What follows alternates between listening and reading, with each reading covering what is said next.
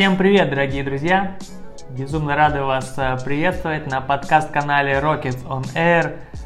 Шестой выпуск в прямом эфире. Сегодняшняя наша тема – кофейный SMM. И у нас в гостях SMM-специалист компании Rockets Coffee Roasters Владислава Бочарова, человек, который поднял аккаунт Rocket с 3 до 13 тысяч и делает его очень информативно, красиво, познавательно. Ну, в общем, много эпитетов можно еще применять к аккаунту Rockets и к социальным сетям, которые они ведут в ВКонтакте, в Фейсбуке, в Инстаграме, сторис, которые они делают. Все это делает один замечательный человек с командой. И сегодня мы э, узнаем у Влады ее секреты успеха. Влада, привет! Привет! Как настроение? Осенняя хандра. Э, осенняя хандра, но при этом улыбка на лице. Ну, хандра бывает разные. Ну, осенняя, она не зимняя. То есть вроде пока, знаешь, как бы зацепилось лето, где-то уже потерялась в осеннем дождичке, который капает на улице. Осенняя хандра сказывается как-то на твоей работе? Может быть, нам стоит ждать в аккаунте Rocket что-то такое меланхоличное? Ну, сезонность, она всегда играет большую роль на то, что ты делаешь, потому что это то, что отвлекается у твоей аудитории, и это важно учитывать, поэтому вполне возможно что-нибудь да увидим интересное. Как нашла время прийти к нам э, в студию на эфир э, среди твоей многочисленной работы, учебы? Ну, меня долго уговаривали, но нашла как-то. Э, знаешь, мы все гостей, которые к нам приходят, э, их пока было не так много, ты шестая. Вау, это мое любимое число. Серьезно? Нет. Ну, знаешь, у нас здесь все, все по-честному, и не нужно обманывать меня, и в частности наших слушателей. А мы всех, конечно же, просим э, наших гостей рассказать о себе, с чего начинался их путь. Все, все гости наши, кто к нам приходит, они как-то связаны с кофе, это может быть чемпион по обжарке Арсений Кузнецов, это может быть Миша Субботин, организатор крупнейшей выставки, или это может быть ты, а, да, руководитель отдела маркетинга компании Rockets Coffee. А, расскажи нам, а, с чего ты вообще начинала свое знакомство, наверное, с кофе? Да, не в общем твой жизненный путь, наверное, он мало кому будет интересен, кроме некоторых людей, но именно с чего начинался твой кофейный путь? Ну, ты знаешь, как ты пришла в компанию? Ну, я никогда не пила кофе почти никогда. У меня ну, вся семья пила, там, мама, мой брат, а я никогда не пила кофе, я всегда пила чай. Но в какой-то момент я что-то где-то попробовала, и мне понравилось. Я начала пить кофе, вот, но на тот момент я была студенткой, я учила китайский язык. Вот, и как-то сложно Подожди, было... Китайский язык? Китайский язык. А как будет на китайском кофе? Кафе. Как? Кафе. А, так просто? Да, очень просто. А, ничего себе. Ну ладно. Но все иностранные э, слова, когда переходят в другой язык, как правило, они будут озвучены. То есть тут нечего не удивляться. Угу. Вот. И я учила китайский, и параллельно я не работала, потому что ну, с китайским сложно что-то успевать параллельно. То есть ты все свое время тратишь на то, чтобы просто э, изучать иероглифы, запоминать их э, чтение и перевод. Вот, и когда я отучилась, я поехала в Китай. Ну, мне как-то надо было добить эту историю. Где-то на втором курсе я поняла, что это, наверное, прикольно, но не мое. И как бы работать с этим я не знаю, куда это приложить. Вот, и э, я прожила год в Китае, получается. Окончательно поняла, что Китай это, ну, прикольно, но не мое. А ты прожила год в Китае после второго курса или после После учебы. А, то есть ты закончила учебу пять лет? Четыре года, и пятый год я прожила в Китае. А, то есть четыре года училась в Москве? Да. Учила китайский, один год уже жила в Китае. А где там, в каком городе? Э, Шиньян, это на севере. Но те, кто учит китайский, более-менее ориентируются по Китаю, это рядом с Харбином, а Харбин это типа такой русский город в Китае. Ну, там очень много русских, и очень многие русские едут именно туда, из Владивостока. Вот, но я училась рядом, это был Шиньян маленький город, но маленький по меркам Китая, потому что город был больше Москвы, но ну, он считался... городочек, 25 э, миллионов населения. Да больше, но он считался... Больше 25 миллионов? Больше 25 миллионов, и он больше Москвы, ну, типа, в несколько раз. И это по китайским меркам считается деревней, то есть это небольшой город сравнительно. Вот, и а, из-за того, что город небольшой, иностранцев там не очень много, и иностранцы были такой диковинкой, такой новинкой. То есть иностранцы на улице, вы, ну, я не знаю, это типа, знаешь, как животные в зоопарке, то есть на тебя тычут пальцем, снимают на видео, а, я не знаю, орут, трогают все. То ну, есть ты пользуешься популярностью китайских э, парней? Да нет, ну э, как бы ну, просто для китайцев, которые никогда не видели иностранцев, а их таких много, для них это, это как увидеть пришельца на улице. Для них это, ну, ну, то есть они об этом могли только где-то прочитать. А тут э, идет белый человек, и к нему можно подойти, до него можно докоснуться. Это считалось хорошей приметой. Ну, типа, у, китай, у китайцев это считается хорошей приметой, когда ты касаешься белого человека, значит, э, ты будешь счастливым. Ну ладно, про Китай мы, я думаю, обязательно поговорим еще с тобой отдельно. То есть, хорошо, ты прожила год в Китае, тебе там, я так понял, не очень понравилось, потому что ты вернулась. Если бы понравилось, ты, наверное, осталась там. Или... Ну да, мне не понравилось. Я просто поняла, что Китай это не мой город не моя страна, точнее. Вот, и я вернулась в Москву, и я сдала экзамен, хорошо сдала, поняла, что вот, оно, надо куда-то идти, что-то делать. Я пошла по специальности, поработала три месяца в офисе и поняла, что, ну, это крах, ну, то есть все. По специальности китайский язык? Да, я работала менеджером по работе с, э, с этими закупщиками, ну, не закупщиками, а, забыла слово. Поставщиками? Точно, да. Переводил какие-то китайские документы? Нет, я находила поставщиков в Китае, я с ними связывалась, говорила, вот, например, у меня есть клиент, он хочет в Китае сделать там, я не знаю, какие-нибудь пластиковые штукенции для какого-нибудь салона маникюра, там, вот это все. Он такой, да, у нас все это есть, мы это все можем делать. Я говорю, классненько, классненько, покажите-ка мне ваши документики, я хочу понять, что все окей. Ну, как-то работа заключалась в этом, то есть ты общаешься с китайцами там, вот, и общение подразумевалось вести на китайском языке, у меня был такой ступор и языковой барьер, что я со всеми пыталась говорить на английском, и те, кто, те из китайцев, кто говорил на английском, они находили со мной общий язык. Английский тоже хорошо знаю. Английский я тоже знаю, конечно. Вот. Конечно, ну, ну хорошо. Не, ну, ну, когда учишь второй язык, просто без английского никуда. То есть все э, языковые вузы, когда, например, если ты учишь немецкий или французский, ты параллельно всегда учишь английский язык. То есть тебя никогда база должна чем-то расширяться, как правило. То есть английский язык — это базовый язык. На нем говорит ну, почти весь мир.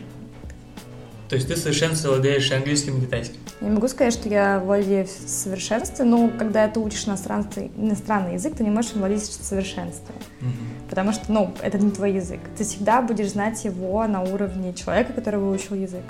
Ну, примерно на таком уровне я знаю. Ну, то есть английский у меня разговорный, я на нем могу говорить, читать, переводить. А китайский язык я ну, два года, наверное, я уже не практикую его, я могу только читать и переводить. Мне сложно сейчас будет что-то вести там, не знаю, беседу с китайцем, мне будет сложно. Но а если перевести... говорить про именно сейчас твою работу, помогает тебе это как-то? Знание китайского, английского в твоей работе? Именно SMM-менеджер?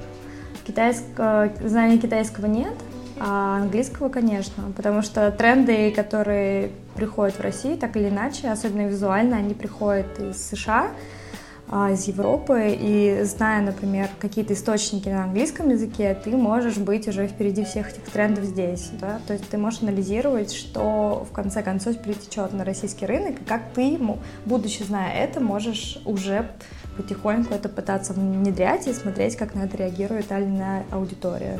То есть, ну, как бы знать английский язык это всегда полезно, mm-hmm. потому что это международный язык. Согласен, согласен. Я тоже учу, учу, но пока получается не совершенство. А, хорошо, ты отработала три месяца в китайской фирме, да, находила там поставщиков, и что, в какой-то момент ты поняла, что нет, я хочу быть кофейным э, SMM? Ну, у меня не было так. Я просто в какой-то момент проснулась э, в какой-то депрессии и поняла, что мне так плохо, что мне не хочется идти в офис. Ну, вот настолько плохо мне было. Я поняла, что мне надо куда-то двигаться дальше. И у меня была какая-то группа ВКонтакте для фрилансеров, я там видела какой-то проект по SMM. Ну, я подумала, что, господи, есть свой Инстаграм, типа, это не должно быть ну, сложнее, чем вести свой личный Инстаграм-аккаунт. Я откликнулась на вакансию, но мне ответили спустя месяц, наверное. Мне просто прислали тестовое задание, я его выполнила, и мне написали, что да, все прекрасно, вот, но там было задание в том, что надо было написать три поста для международного аккаунта чая. Вот.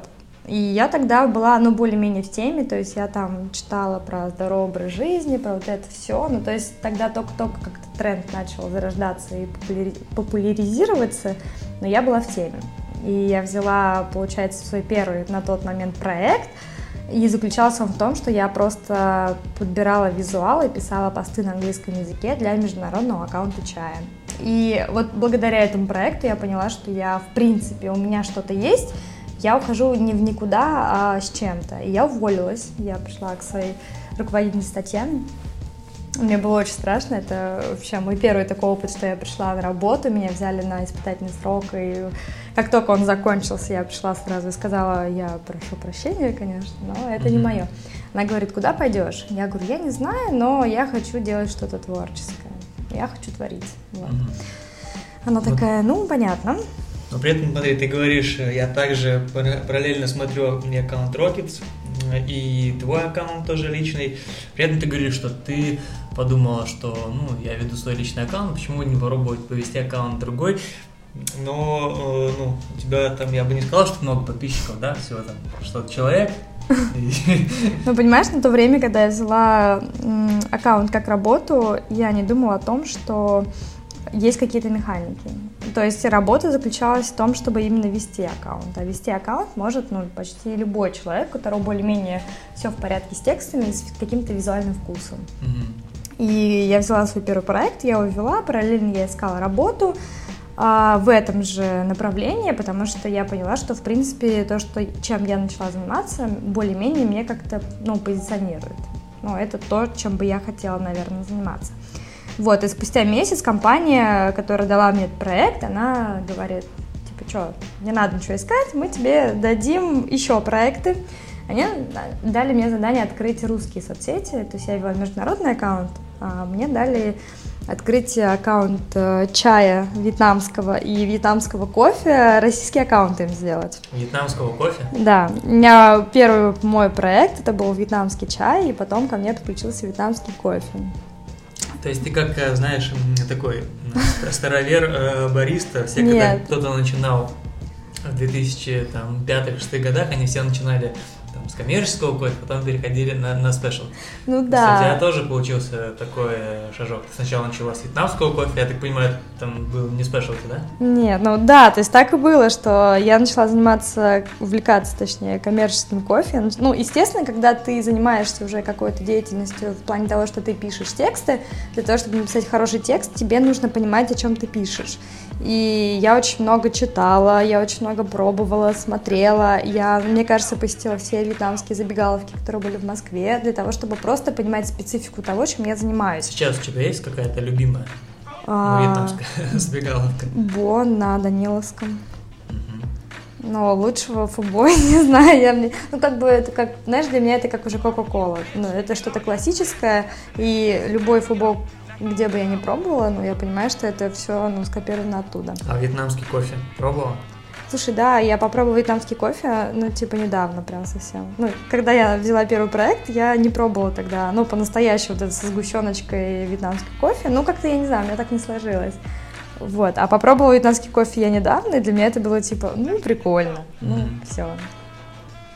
Хорошо, ты начала, значит, вести вот аккаунт э, вьетнамский кофе, вьетнамский чай на русском языке. При этом, да, параллельно вела, получается, международный аккаунт чая. Да. Как я понял. Вот, но в какой-то момент э, мне такие, Влад, все хорошо, все классно, ну, в том плане, что я сама делала креатив, то есть сама делала фотографии, сама писала тексты, находила там темы, идеи, все придумывала. Но мне сказали, все классно, но нужно же как-то продвигать это все дело. И тут я такая, типа, что? Ну, типа, в смысле, ну, мне дали же все вести, я этим и занимаюсь. То есть ты просто ввела, то есть в том плане, что выкладывала фотографии красивые, писала тексты. Да, тогда это было почти два года назад, ну, чуть больше. Ну, я, наверное, понимала, что, да, когда-то я столкнусь с тем, что мне надо будет как-то продвигать все это дело в социальных сетях, но, если честно, я совсем, я вообще не понимала, как это делать. Ну, просто вообще Социальные сети ты имеешь в виду помимо Инстаграма? Э, Контакт, да, Фейсбук? Да, у меня была страничка в Фейсбуке, у меня была страничка ВКонтакте, потом э, меня попросили открыть страничку в Одноклассники, и это было типа, что? Ну, типа в Одноклассниках? Я... Ну да, кофе? ты знаешь, как-то интуитивно я понимала, что это, наверное, там сидит не та аудитория, которая готова потреблять этот контент. Хотя, может быть, я ошибаюсь, конечно, но в итоге я открыла им страничку и в Одноклассниках, но я уже не застала то время, когда ее нужно было вести, потому что потом я уже ушла. Вот. Но суть в том, что э, в какой-то день мне говорят, э, вот это все дело надо как-то продвигать в соцсетях, и я начала учиться гуглить. Я забивала в Google разные словечки и фразочки, и говорила, Google, подскажи, как мне продвинуть два моих аккаунта, у которых там по 50 подписчиков в каждом, и мне надо сделать так, чтобы там было хотя бы 50, ну, 5 тысяч, и тогда... 55 тысяч. 5 тысяч хотя бы. Вот, и тогда, как бы, ну, я просто вот все, что писали в Гугле, вот я все делала. Я делала конкурсы, я, ну, как бы я делала классный контент, в том плане, что я его делала необычно в то же время с какой-то вот британской такой спецификой. Вот, я писала какие-то тексты, пыталась вовлекать аудиторию, в принципе, она вовлекалась, как-то общалась, они что-то писали, писали отзывы, мы это все выкладывали, но вот, вот такой органики, чтобы люди прям подписывались, подписывались, такого не было, и тогда мне э, моя тогда руководительница, она сказала вообще, надо, я не знаю, какую гениальную идею, говорит, давай масфоловить. Я такая, э, ну, Масфоловить это когда... Масфоловинг э, это было раньше очень популярно, и когда эти сервисы только запустились, они имели просто колоссальный успех, потому что это был самый простой и самый верный способ раскрутиться. То есть ты просто подписываешься на определенные аккаунты, а потом отписываешь через какое-то время. Но факт в том, что человек видит, что на него кто-то подписался, и он а, из любопытства, ну не то чтобы даже, он просто из любопытства обращает на тебя внимание. Если у тебя в аккаунте хороший контент и хороший текст, и вообще есть что почитать, то, ну, скорее всего, он тоже подписывался в ответ. Но в какой-то момент, точнее сейчас, этого стало так много, ну то есть это какой-то баян, и все все понимают, и вот если какой-то бренд э, начинает раскручиваться с этого, то это уже плохой, тревожный знак, что походу ребята не понимают э, вообще трендов, что происходит, mm-hmm. и то, что Инстаграм сейчас за это банят, ну прям по серьезки, и, ну, сейчас делать нельзя, потому что это черный метод продвижения, а тогда, два года назад, в принципе, для маленьких брендиков это еще был плюс-минус рабочий инструмент. Но я из этого сервиса выжила все соки в том плане, что у меня был классный сервис, я могла там парсить аудиторию. А парсить это когда ты заходишь, например, на какой-то аккаунт, и программа, она находит всех людей, которые там ставят комментарии, лайки, то есть самая активная аудитория, и он тебе дает список вот этой аудитории, на которой ты уже непосредственно подписываешься, либо делаешь какие-то действия, чтобы они тебя как-то заметили, и если тема им интересна, они перетекали к тебе в аккаунт. Вот, на этом сервисе я выжила 2000 человек за несколько месяцев. Для меня это было прям круто. Но в какой-то момент я понимала, что вот раскручивать аккаунты серыми методами я не хочу, потому что я хочу быть классным специалистом, а не человеком, который просит деньги, типа, давайте я вам буду делать классные фоточки и там масфоловить у вас за спинкой, и все будет прекрасно. То есть я хотела делать прям, ну, классно. Так, чтобы прям вау просто, знаешь типа все получалось, и все было нормально, грамотно, корректно, скажем так, правильно. Так, ну смотри, ты пришла вот э, в аккаунт «Вьетнамский кофе», там было, я так понимаю, ну ты его с нуля, да, завела? Да, я И когда уходила, сколько аккаунт... там было в конечном счете? Там было около трех тысяч человек. Ну, ну, то есть мы делали периодически всякие конкурсы, и люди, в принципе, вовлекались. Я думаю, что у этих аккаунтов есть будущее. Я иногда захожу к ним посмотреть, что там происходит, но никто не пытается в них как-то вкладываться, и поэтому они стоят примерно на той же самой точке, что и стояли, когда я уходила. Угу. Вот, но если в этот аккаунт просто дать ему небольшой бюджет и поставить его на рекламу и сделать рекламу классной, грамотной, то в принципе у этих аккаунтов есть будущее большое, классное, интересное. Вот. Хорошо, то есть вьетнамский кофе, так, ты, значит, там что-то ну, продвигала его, а, как-то двигала, там... Просто знаешь... Масловенько, а дальше что произошло? Как ты попала в команду, в команду Rockets? Ну, у меня просто в какой-то момент стал вопрос о том, что, во-первых, о коммерции много не попишешь, Ну, как бы проходит месяц, второй, третий, и все. А ты уже тогда, когда работала в вьетнамском кофе, ну, знала, что это коммерция, есть еще другая какая-то ну, да. Э, сфера, есть, ну, там, да, У меня как бы были друзья, они работали бариста, они мне давали кофе домой бесплатно, что я им очень благодарна, потому что, типа, ну, на самом Вьетнамский кофе ты не пила, то есть? Слушай, да, мне прислали вьетнамский кофе, но он, он такой специфический был. Ну, то есть его можно было попить, но не каждый день. Да, ну, наверное. Но он, знаешь, он просто такой очень сильно ароматизированный. Но с молочком, ну, ничего такое было. Сгущенка с молоком? Да, неплохо, но, типа, пить, ну, пить такой кофе каждый день мне всегда хотелось. Вот. И в какой-то, ну, как бы вот мои друзья, они мне рассказывали, то есть они приходили, я когда там брала у них кофе, они такие, вот, там кофе это ягода, и ты, вот это все, знаешь, я ага. такая, в смысле ягода? Типа, у меня тут показывают видео, как там кофе жарится с, э, с маслом сливочным во Вьетнаме, и все классно, а тут, оказывается, кофе это ягода, это же, это же вообще другой мир. Вот. А, и потом в какой-то момент я поняла, что все, все ну, интересные темы я выжала. И потом у тебя в сторис я увидела вакансию, что команда Rockets ищет SMM-специалиста. А, у меня в сторис? Ну, мне кто-то прислал, короче, твою сторис в директ и говорят, смотри, Rockets ищет э, SMM щика. А я Rockets тогда не знала, я как-то пробовала что-то, какой-то кофе, тогда еще были другие упаковки, знаешь, такие крафтовые, картонные. Картонные коробки? Да-да-да.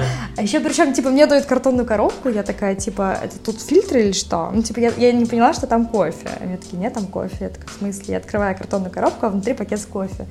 И я такая, ничего себе. Я помню, кстати, этот момент, я когда только устроился в Rockets, э, мне сказали, Серега, нужен SMM-специалист, можешь, у тебя такая обширная аудитория, а, кинь сторис с заявкой. И я кинул, написал, да, несколько человек, в том числе это была и ты, я вспомнил. Ну вот, меня друзья прислали твой сторис, такие, смотри, нужен СММщик. Я такая, типа, нет. А, ты сказала сначала нет? Я такая, ну нет. Типа, вы что, я тут с вьетнамский кофе копаюсь? О чем вы говорите? Я не буду, не буду отправлять свое резюме. Мне говорят, ну, типа, если ты отправишь, ничего же не произойдет. Я такая, ну, не, ничего не произойдет. Я тебе написала тогда. Говорю, типа, что за проектик? Ты бы сказал, вот, короче, почта, сюда свое резюме. Я такая думаю, какое резюме? Типа, чё? Ну, типа, чё я пришлю свои аккаунты вьетнамские? Ну, я поняла, что мне больше нечего присылать. И я помню, как я сидела и минут 30 писала письмо, что вот, меня зовут Влада, я такая сякая, я как бы вообще-то востоковед с красным дипломом, но я сейчас веду аккаунт вьетнамского кофе, и вроде как-то у меня неплохо получается, но хочется чего-то большего, интересного, и вообще мне хочется работать в команде, потому что тогда я работала фрилансером, я сидела дома, а штат э, компании, в которой я работала, находился в Вьетнаме. Uh-huh. Вот, и все, что происходило, это происходило, типа, тебе надо созвонить с одним человеком, со вторым, с третьим, с четвертым, и я поняла в какой-то момент, что мне на тот момент, э, ну, мне было некомфортно так работать, потому что это было неэффективно, потому что информацию я могла узнавать по несколько дней, а это моя работа очень сильно тормозила, либо модерация проходила супер долго, потому что там есть разница с Вьетнамом, и чтобы узнать ответ оттуда, мне приходилось ждать, когда у них там будет утро, я могу кому-то позвонить, спросить ответ, понимаешь? То есть я не могла как-то быстро реагировать на какие-то комментарии, и, ну, а это очень важно. Скорость модерации — это очень важно, особенно когда человек вот уже решает совершить какую-то покупку.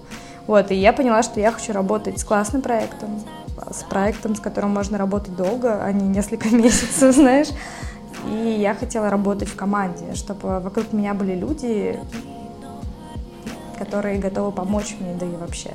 Ну, в общем, ты решилась, а, написала, отправила, да, в, а, в компанию Rockets, да. в Rockets письмо, тебе ответили, сказали, приходи, правильно?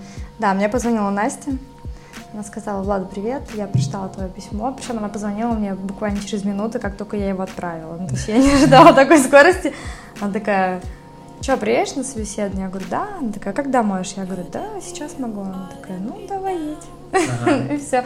То есть я... вот так просто быстро? Да, я приехала, я помню, мы пообщались с Настей, она была прикольно так еще одета, я помню, я была такая футболка Икея с какими-то иероглифами э, японскими. Я почему-то посмотрела на это на все и поняла, что мы как-то с ней найдем общий язык. И так и произошло. Угу. Что мы пообщались, и она такая, вот, мы такие такие ребятки, что, хочешь кофе попить, пойдем, мы тебе кофе сделаем. Типа это было на каком-то таком вот вайбе. То есть все прошло очень да, быстро, просто. То есть многие ну, пишут, вот, допустим, на аккаунт Rockets, я знаю, хотят там устроиться, да, и бариста, и еще кем-то, и еще кем-то. Просто знаешь, э, я тогда не была знакома с компанией, ну, прям как таковой, но просто я знаю, какой образ мы выстраиваем вообще в социальных сетях, в социальных медиа, какое у нас лицо. Очень многие думают, что у нас это вечный движ. Mm-hmm. Ну, типа, у нас, конечно, вечный движ, но не во всех отделах, потому что все-таки мы к работе подходим очень серьезно. И мне кажется, что очень многие люди, когда хотят попасть к нам, они не понимают, э, куда конкретно они метят вообще. Да, потому что, например, там, условно, наши тренеры, у них там своя атмосфера, да, а у наших продажников своя атмосфера, да, у нас вообще в нашем а, моем любимом маркетинговом отделе, там вообще песни и пляски каждый день.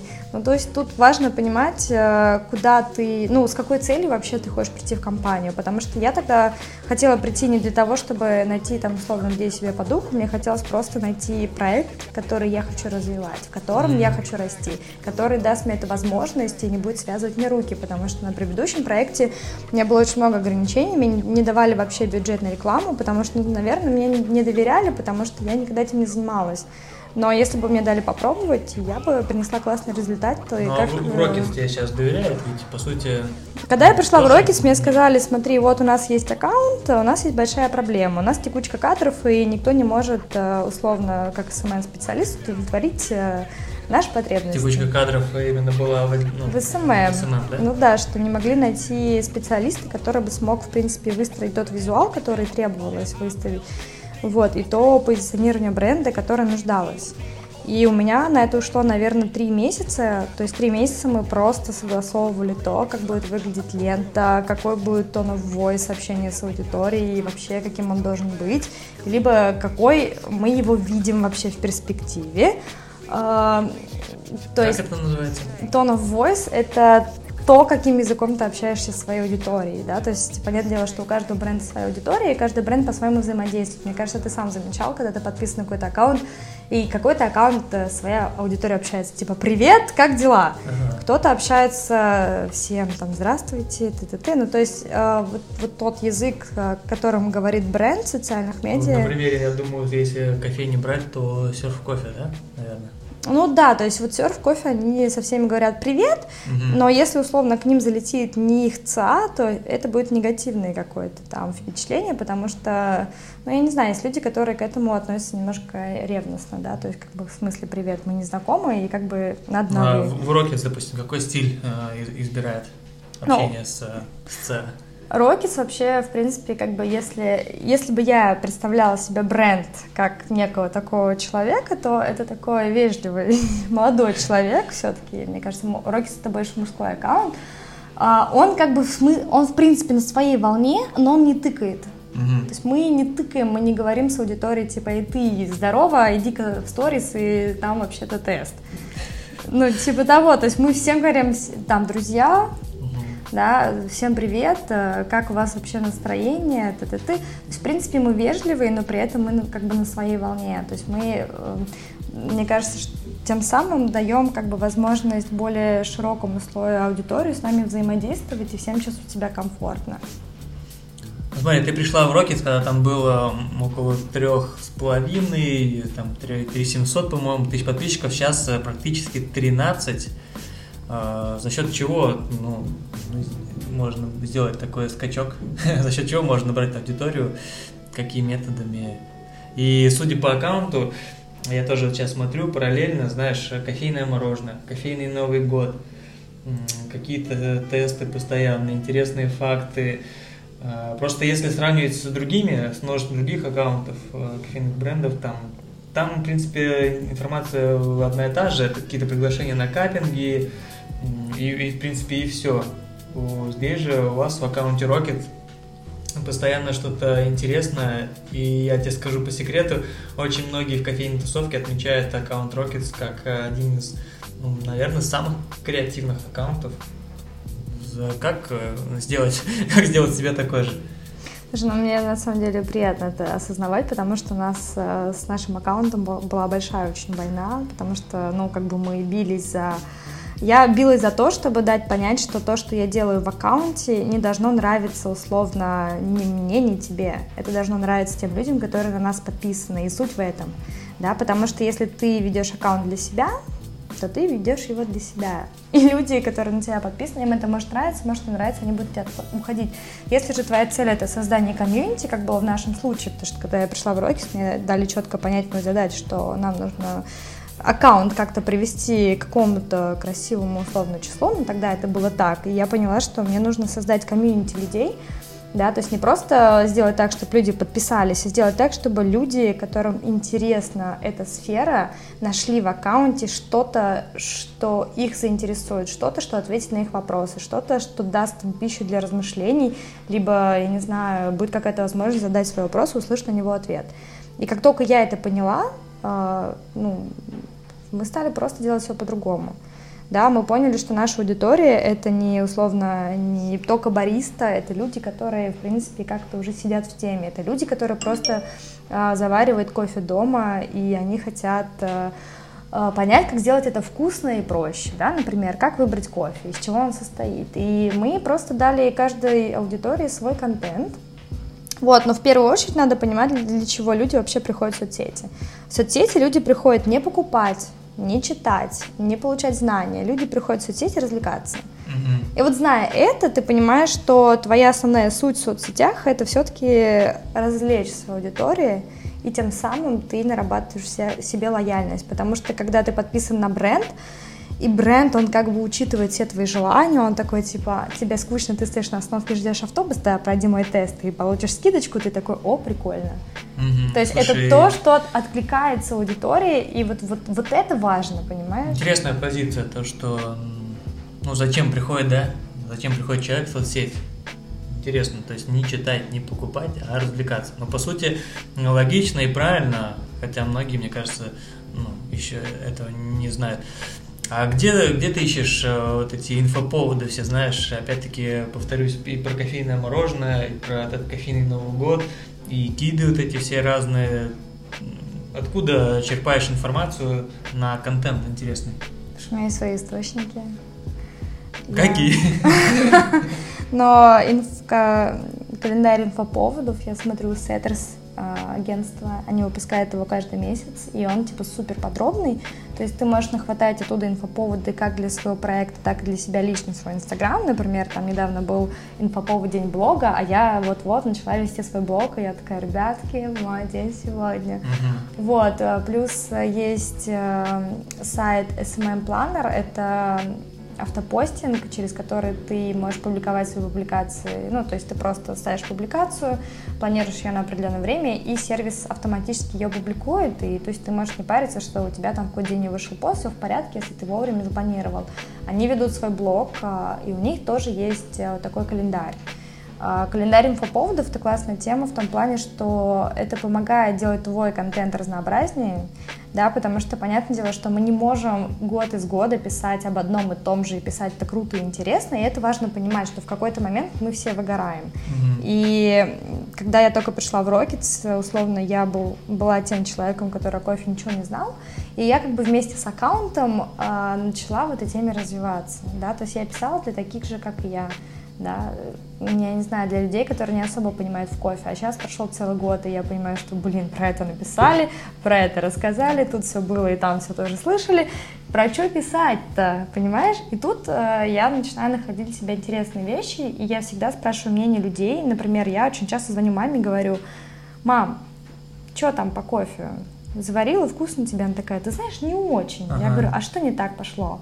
И мне вот это очень помогает. Еще мне очень нравится наблюдать за людьми, в принципе, за их поведением. Я, когда То есть я... ты э, берешь обратную связь не, не у профессионала, да, не у команды Rockets, там не у тех людей, которые у тебя под боком, условно, а именно у то есть у обычной, ну как у, у твоей, у ЦА компании, да, кто покупает кофе там? Нет, я, ну, у меня происходит мозговые штурмы как э, с командой, так и я собираю обратную связь от людей, которые в индустрии не сидят, Почему это важно? Потому что мы пишем как для людей, которые в теме, и они хотят узнать что-то, о чем никто не говорит и не пишет. Для этого мы используем, ну то есть мы сидим на иностранных э, сайтах и читаем mm-hmm. все блоги, и смотрим, что популярно там, потому что их индустрия развивается быстрее, чем наша, и ну это логично. И те тренды, которые они освещают у себя, они освещают в России.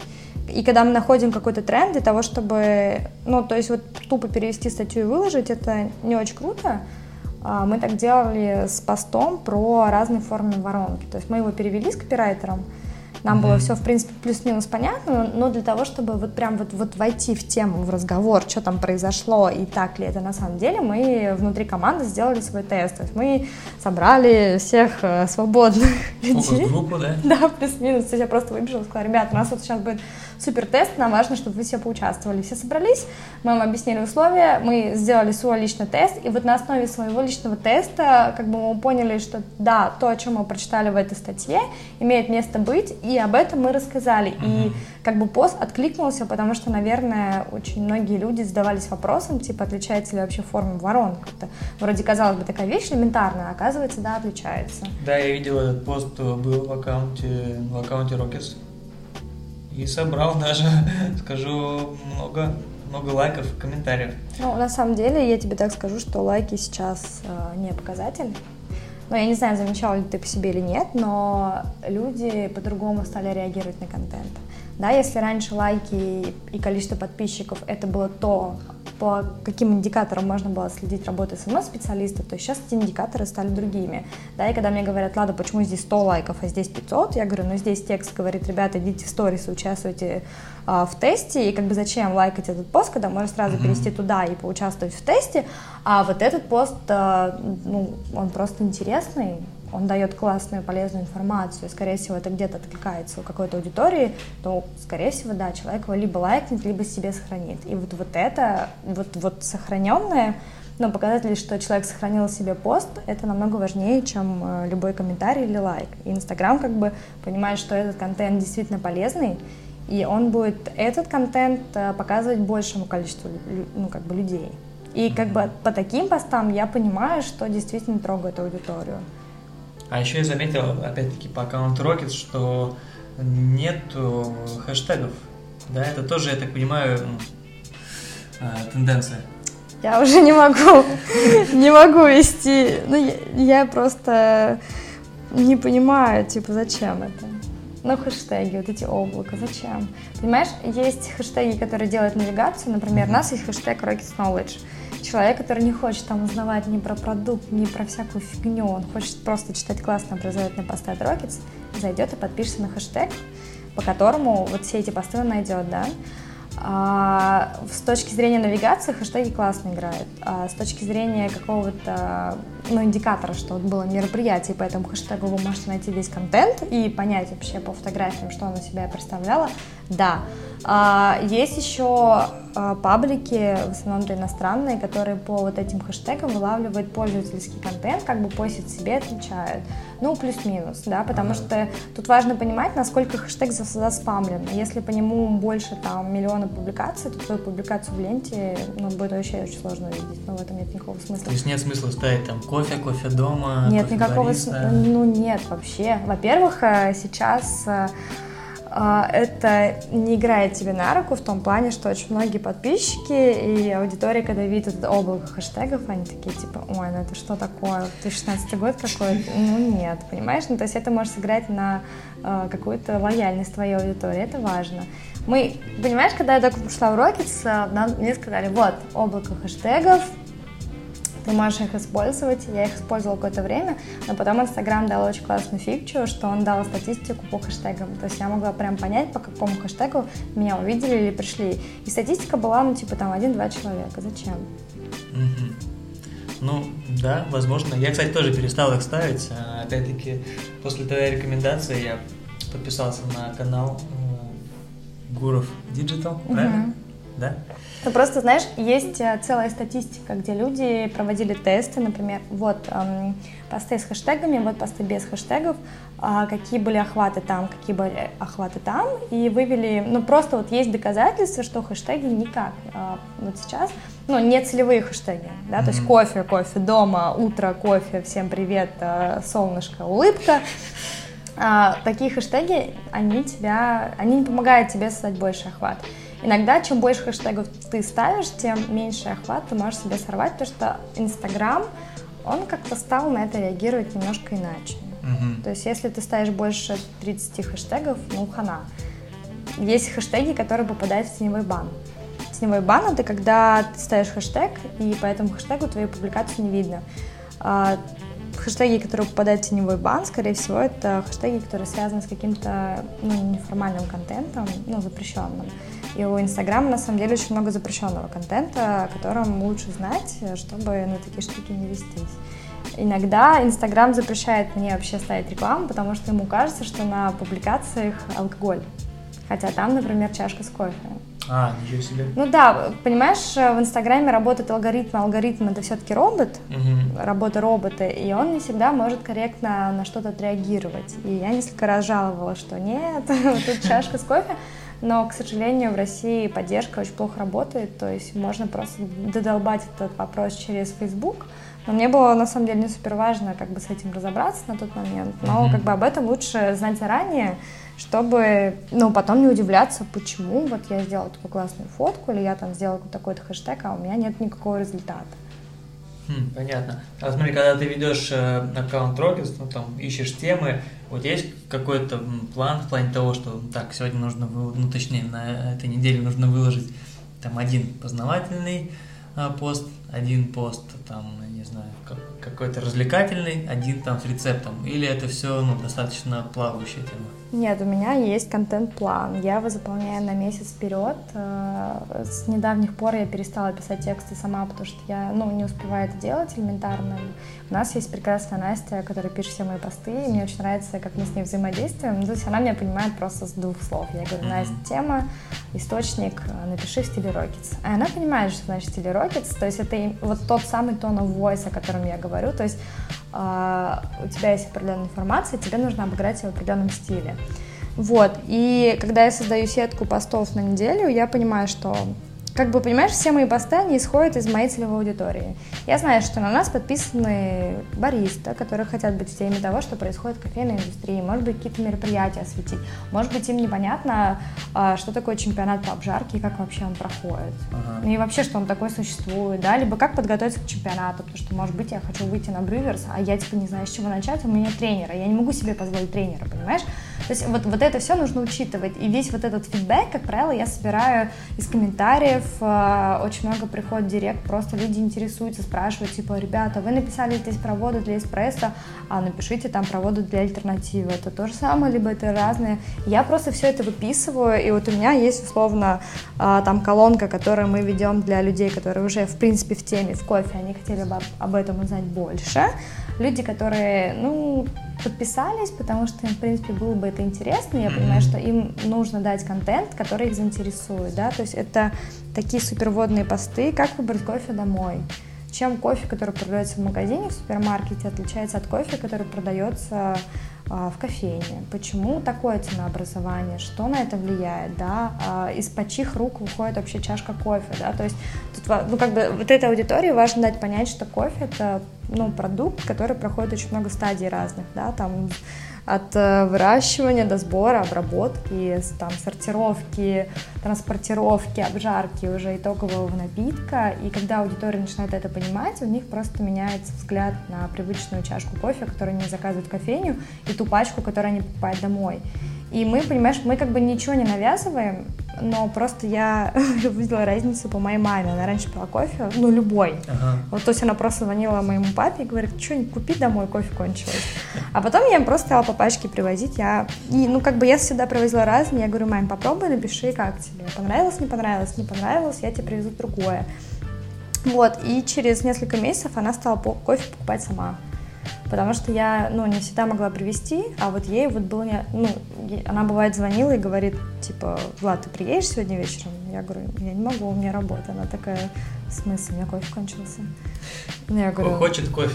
Да, она а говорит, что не заставляй не меня возвращаться к тому, что было раньше. Я говорю, ну, как в смысле, понимаешь? И вот для меня вот это было очень важно понимать, как Ну, то есть людям достаточно дать один раз попробовать, чем об этом написать, ну, условно, там, тысячи постов. И вот именно сейчас направлены, вот, вот наши лекции «Кофе дома», которые мы запустили в этом месяце, они направлены на это, что любой желающий может прийти, пообщаться с людьми, которые в этом понимают, задать им любой вопрос, попробовать кофе такой, кофе такой, и вот прям вот здесь и сейчас понять, в чем разница, и как заварить дома так же вкусно, я вижу по, вообще по людям, у нас прошла первая лекция, и очень интересно было наблюдать за обратной реакцией, как люди вот как будто осознавали для себя другой мир. Вот это круто. Следующая лекция, кстати, друзья, состоится 17 сентября в, если я не ошибаюсь, кофейне без рецепта. Да.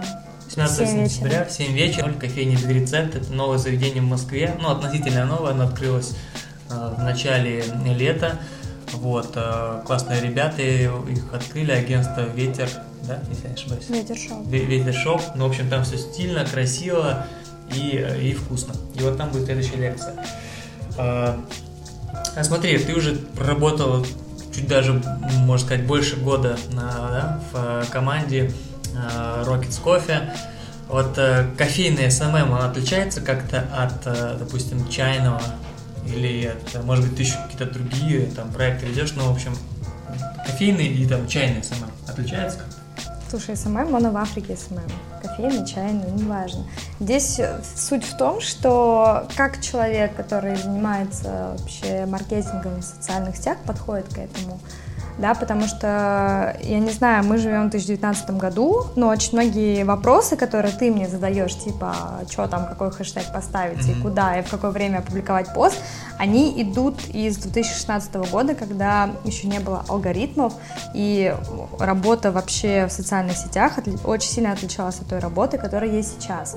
Если ты тот человек, который, которому интересна вот эта специфика, и ты действительно хочешь в этом начать разбираться, ты читаешь какие-то паблики, ты постоянно тестируешь новые форматы, новые варианты, новые идеи, ты все интегрируешь в свою работу прямо здесь сейчас, то ты будешь понимать, чем вообще SMM отличается. Ну, хороший SMM отличается от плохого SMM.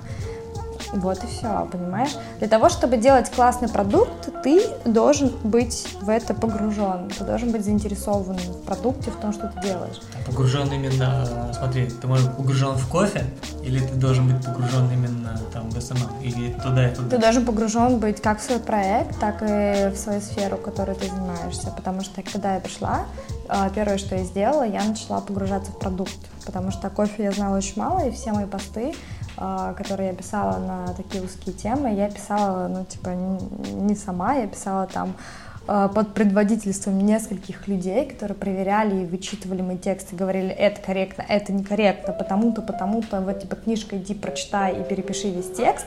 А, я очень сильно вообще погрузилась, погрузилась в продукт э, от и до. То есть я знаю всю нашу линейку, как чем она отличается, я знаю ее по вкусу, я могу закрытыми глазами угадать чашку не понимаешь, чашки Эфиопии? Судя потому, что ты участвовал на той неделе э, в чемпионате по кап-тестингу, где был призовой фонд 10 тысяч долларов, и будешь участвовать еще в чемпионате по аэропрессу, ты явно погрузилась в тему, но про это мы еще ну, поговорим. Да, я тебе так скажу, что я никогда не варила кофе сама, но я поняла, что, типа, там, я не знаю, э, вот классика не мое.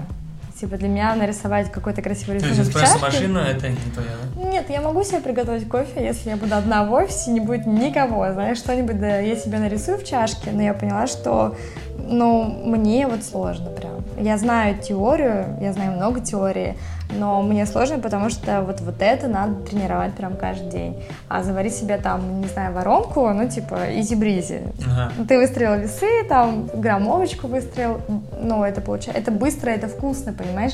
Я поняла, что это прикольно. И я помню, что, может, я не, не помню, сколько месяцев назад я ходила по офису такая, ча, пойду, короче, Над чем? Ну, типа, знаешь, мне было интересно с точки зрения, что я совсем не кофейный человек, и я просто смотрела, наблюдала со стороны за всеми чемпионатами, и все такие серьезные, все такие, вот, там, я выбрал тут кофе, потому что это, там, Геша, и, ну, как бы, это классно, и т.д. А мне было бы интересно поучаствовать с точки зрения арта какого-то. Ну, то, то есть для меня процесс приготовления кофе — это это своего рода какое-то искусство, знаешь, то есть ты влияешь на вкус кофе в чашке, ты в этот момент такой мини-бог, Понимаешь, ты только ты знаешь, получится она вкусной, либо не очень. И вот в этом что-то есть. Это интересный процесс. То есть, возможно, мы тебя еще увидим, да, от Rockets на каком-нибудь чемпионате? Ну, я не знаю, просто знаешь, когда ты пишешь про что-то, не зная, о чем ты пишешь, ну, об этом сложно писать. А так как вот все, о чем я пишу, я как-то ну, всегда тестирую на себе, uh-huh. да, то есть если вот мне понятно, значит и моему читателю тоже будет понятно. И вот я всегда пытаюсь разжевать это таким образом. И вот для меня вот это важно, да, обычным, простым, максимально вот приземленным и пользовательским языком объяснить вот условно, как устроена кофемашина, почему она устроена именно так и почему важно поддерживать, например, чистоту на что это будет влиять и То почему есть... вы должны вот всегда об этом помнить. То есть, если сейчас нас слушает какой-нибудь э, молодой SMM-специалист, который только-только в сфере, он хочет поднять там, с колен да, какой-нибудь там аккаунт кофейный, то есть ты ему рекомендуешь обязательно углубиться в тему? Я рекомендую ему просто знать свой продукт от и до. Вот просто он должен знать продукт лучше человека, который этот продукт запускает тогда он сможет э, сделать это классно.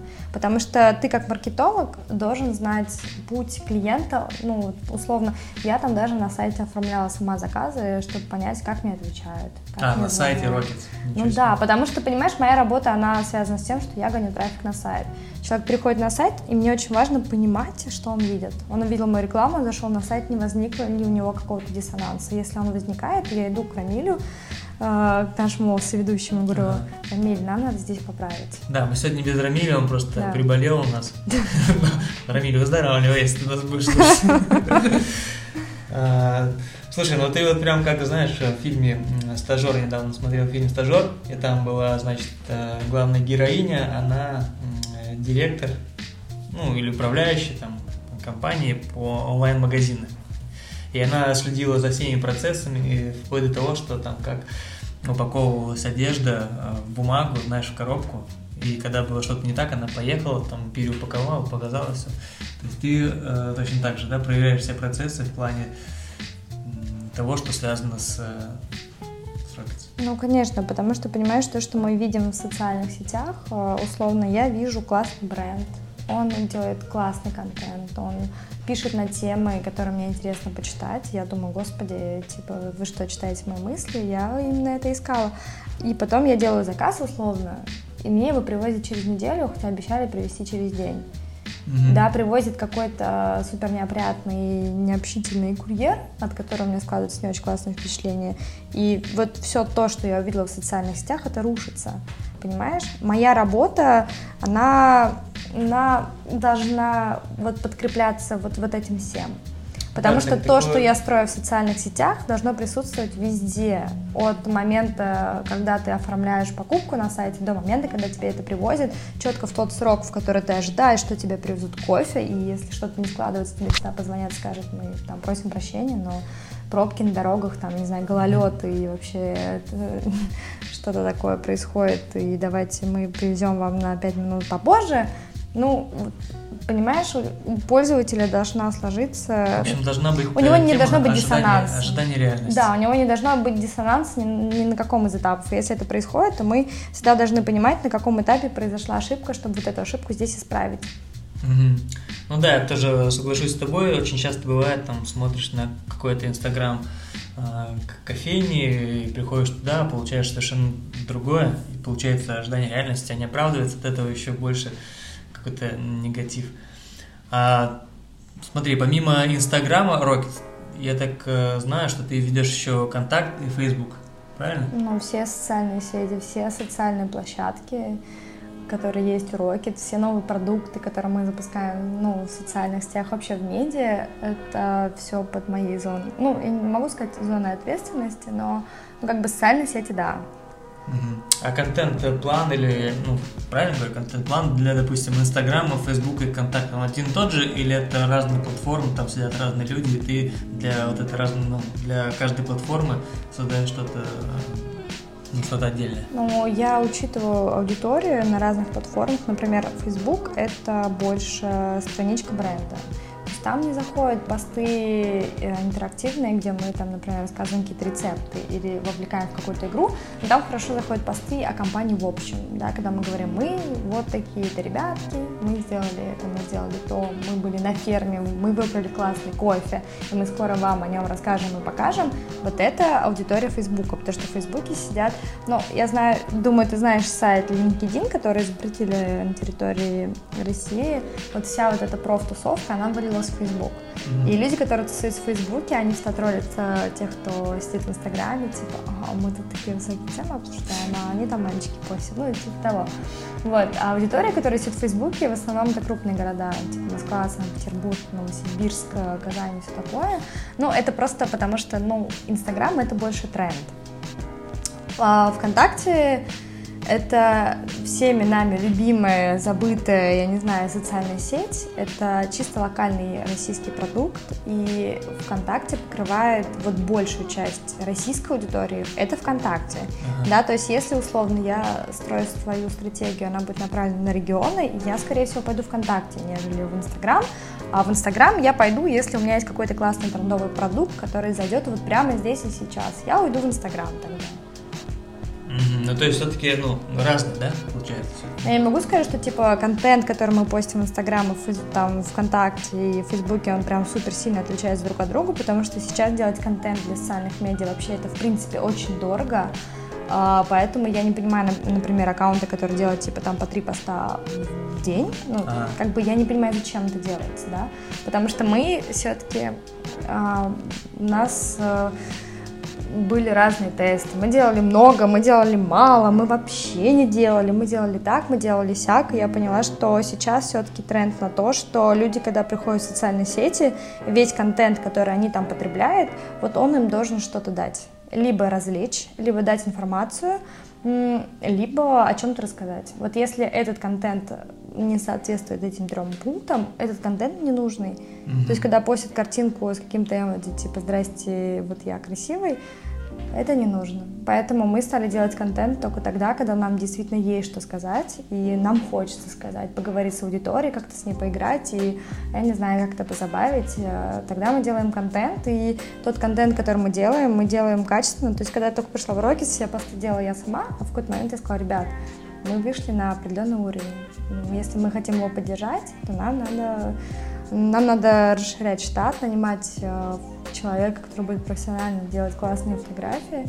Вот, и сейчас в нашем штате есть фотограф, у нас есть дизайнер, у нас есть копирайтер. И тот контент, который мы делаем, он делается не одним человеком, а... То есть у вас, получается, в команде 4 человека? Ну, как минимум, да. 4, как бы 4 человека работают над контентом, и это очень классно. Как что... думаешь, это ну, большая команда или, может быть, Тебе хотелось бы еще больше команд? Для бренда это не очень большая команда, но здесь надо смотреть на размеры бренда. Ну, как бы для небольшого бренда это нормальная команда. Но Опять-таки, нам... скажите слова там Арсения Кузнецова, который был в предыдущем у нас выпуске, когда уже закончился наш подкаст, да. он э, сказал, ну, подошел нам сказал, типа, Серега, Rockets такие крутые, там, значит, э, такой инстаграм классный, какие-то постоянно активности, какие-то там тесты, какие-то конкурсы, какие-то классные посты, там, сколько человек у вас вообще в команде, там, а что там, не знаю, 20, 30, там, ну, такие, нет, там всего несколько человек, он сильно удивился.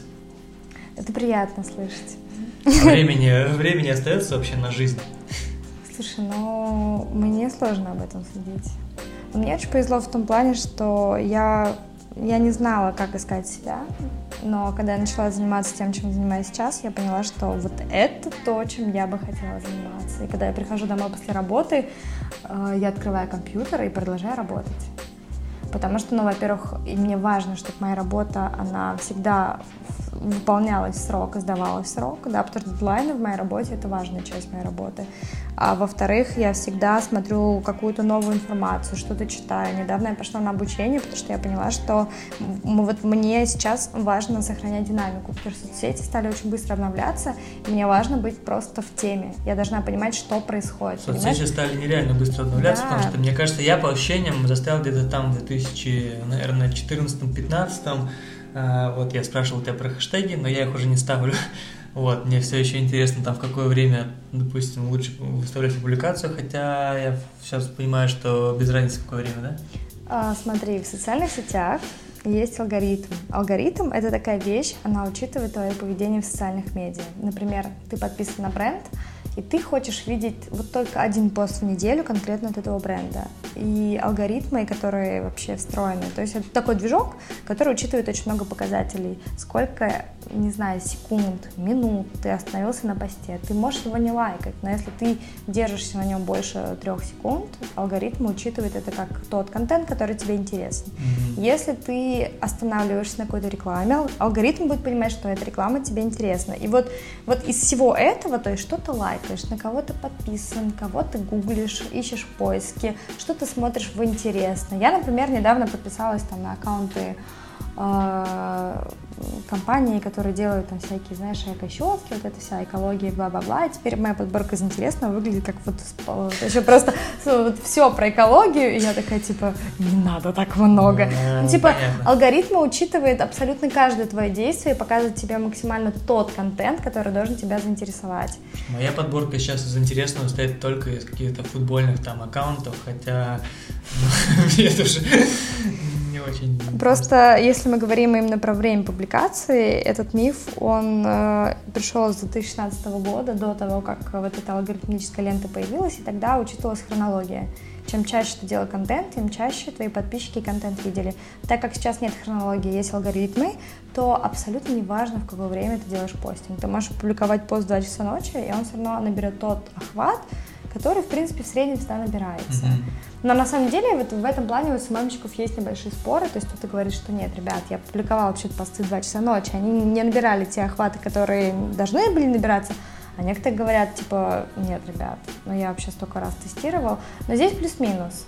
Но я просто знаю, что, например, я просто смотрю по своей аудитории, да, то есть мы в Роке делаем, если что-то супер важное и срочное вообще ASAP, это происходит в 12 утра, а если что-то просто, давайте мы с вами не знаю, сравним форму воронок а, здесь сейчас, это будет где-то в 6 вечера, когда люди уже ушли с работы, они уставшие едут домой, им хочется про что-то интересное почитать, mm-hmm. возможно, какую-то исследовательскую работу, либо просто то, что поднимет им настроение. Слушай, понятно, понятно. А есть, э, допустим, на странице в Инстаграме, которые тебя вдохновляют, кофейные, может быть, э, ну, зарубежных каких-то аккаунтов? Мне очень нравится аккаунт с Там Кофе в том плане, что мне нравится, как они миксуют разные форматы. Они вот не только про кофе, они про субкультуру в общем. И вот, вот это мне позиционирует. Потому что когда ты выстраиваешь позиционирование какой-то компании, тебе важно понимать, что у этой компании должна быть какая-то культура. Особенно если ты делаешь какой-то комьюнити вокруг да, то есть это должны быть люди, которые объединены какой-то общей идеей. Когда я пришла в Rockets, то есть я увидела, увидела вот это настроение во всем, что нас окружает, вот от и до, понимаешь? Вот этот драйв, эмоции, то, как мы, не знаю, какие брейнштурмы, какая у нас команда, какие мы все разные, но какие мы все амбициозные одновременно, да, как мы смотрим на мир, какие темы мы обсуждаем э, с утра за завтраком, вот это все складывается в определенное настроение, которое я и транслирую, понимаешь, потому что вот это все, вот это Rockets. Угу. Слушай, здорово. Не думали, кстати, выпускать какие-то, ты сказал про ваши эти интенсивные завтраки, может быть, э, сторисы, как вы там что-то обсуждаете? Ну... Или на ГТВ? Вот я, кстати, заметил, Rockets э, не использует ИГТВ как площадку. Мы не используем ИГТВ как площадку, потому что ИГТВ э, для самого Инстаграма это немножко провальная вообще площадка. Если выходить на видеоконтент, то выходить на YouTube. Mm-hmm. Потому что сейчас как бы в YouTube он все-таки конкурент Инстаграму. И YouTube это все-таки больше, э, больше охват широкой аудитории, и мы думаем о том, чтобы сделать YouTube-канал, и для меня это супер интересный проект, потому что я давно говорю, что Rockets, в принципе, созрел для того, чтобы выходить на видеоформат. Потому что, понимаешь, вот то, что мы делаем в Инстаграме, э, мне иногда не хватает э, того формата, который дает вот эта площадка для того, чтобы, ну, показать и сделать больше и круче. Потому что у нас в Rockets есть убеждение, что вот если ты что-то делаешь, вот это надо сделать классно. Если получается не классно, это лучше вообще не делать. И вот такому мнению мы и придерживаемся. Поэтому мы не используем МГТВ, поэтому вот эти разговоры из кухни не выходят из кухни, потому что это что-то, вот это, знаешь, инсайдерское. Вот это наше настроение. Mm-hmm. Мы пообщались, поспорили, поругались, помирились, поулыбались и разошлись. Это то, что подняло нам настроение, но я не считаю, что вот, вот это надо транслировать на своих подписчиков. Им это не особо интересно. То есть, возможно, скоро стоит ждать Rockets на Ютубе, да? Все Я думаю, что да. А в каком формате? Или это пока все еще за, за ширмой? Ну, мы все расскажем. А, секретно. А ну, то есть мы из иностранных аккаунтов это Stamptown, а на российском рынке есть те, кто а, тебе, ну, может, не вдохновляет, это громко сказано, но кто импонирует, кто нравится, как себя позиционирует из кофеин или кофейных брендов, или ты на российский рынок даже не смотришь?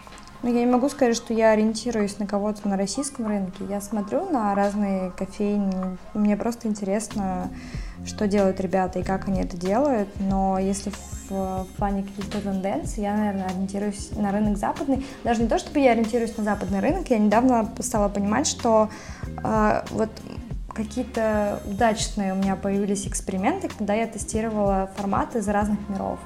То есть из мира кофе, из мира там digital или еще mm-hmm. что-то. Это классно заходит. И это никто не делает. И именно вот это все про подкасты.